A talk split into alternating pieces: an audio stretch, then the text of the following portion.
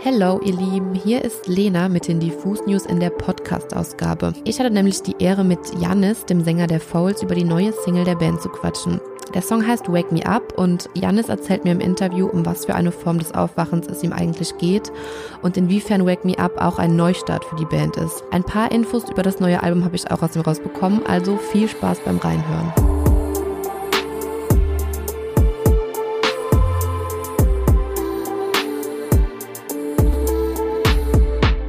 Hi, Yannis. Nice to meet you. How are you today? Yeah, I'm good. I got back to London like uh, yesterday after having been away for like a month and a bit. So I'm just sort of resettling back into London. And obviously, we have a new tune coming out, so I'm kind of getting ready for that. Yeah, of course. And we would like to talk about the new single to you.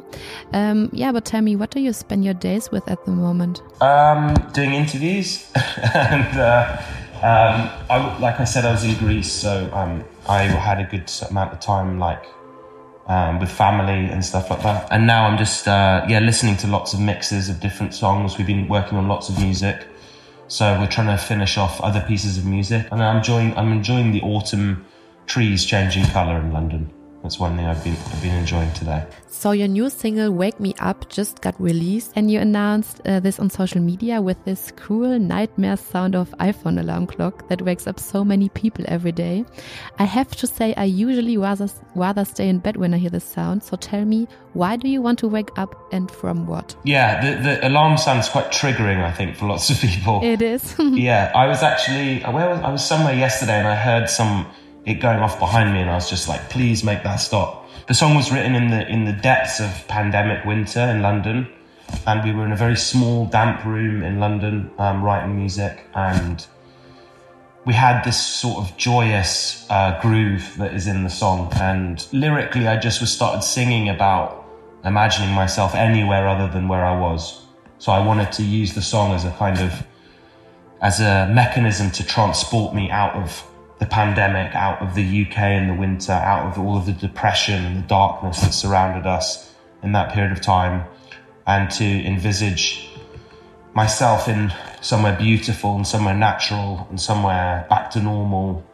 Um, so I guess the song is a kind of plea for things to go back to go back to normal in many ways, and I kind of thought of the song as a as being ready for when the world re-emerges and for people to come back onto dance floors and to be with their friends at a house party and that you'll want to put that song on and then you'll want to forget about all of the stuff that's happened over the last 18 months and just remember what it is and what a beautiful thing it is just to be a human being and to be able to connect with other people and enjoy music. That's so cool, but I can only imagine how difficult it is. How did how could you manage to create this joy for better time while you're still in this difficult pandemic time? I don't know. It, you know, weirdly, it kind of wasn't that difficult. There was something um, medicinal about writing music. I, I felt like at that time, we, you know, we all lived near the studio, and we would meet up there in, in uh, about noon every day, and then we would just. I think as soon as we kind of went into the studio room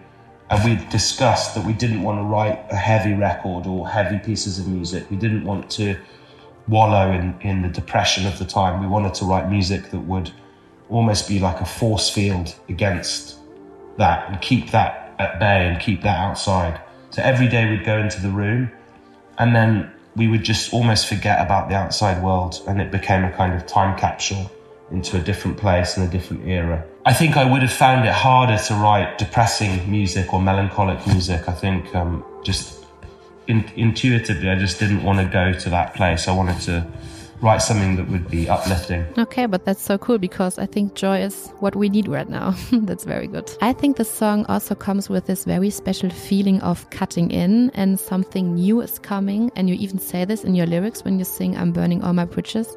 So my question, in what way is Wake Me Up a new beginning for you as a band? Well, we've undergone um, a personnel kind of change. So there's now just three of us.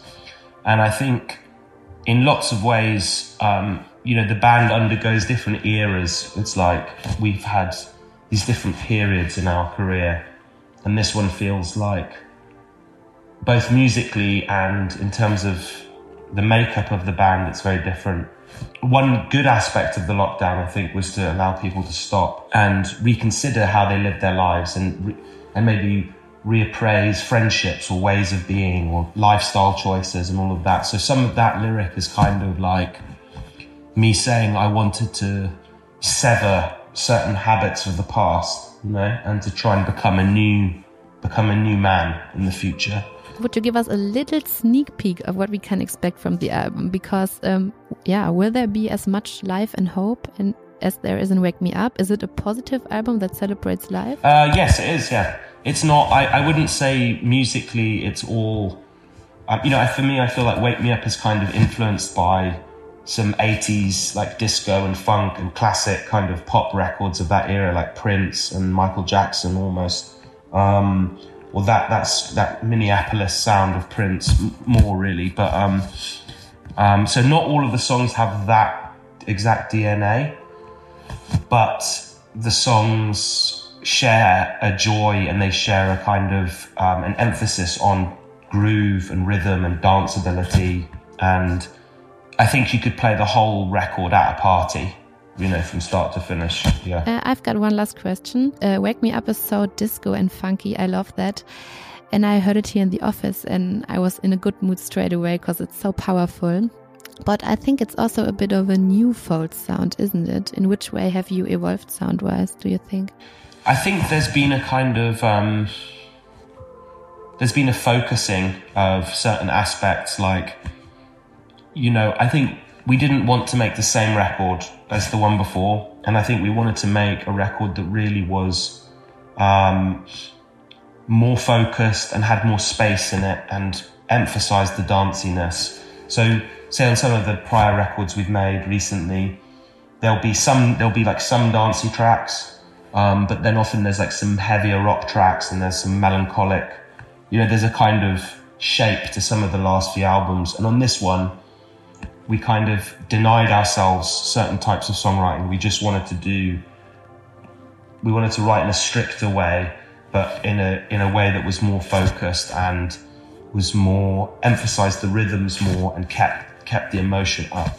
So, and that was made easier by it just being the three of us, I think, because there was there was you know more space in the room, and so it's uh, it's worked out well, I think. Thank you so much. Uh, what's up next to you? What are you doing? Um, I have to do a few more interviews and then I'm going to just um, try and figure out the central heating in my house because it's quite cold here. And I've I've moved to a new place and I don't know what's going on with the radiators and stuff. So then have have a lot of fun. Thank you so much for your time and yeah. Thank you, Lena. Thank you. Goodbye.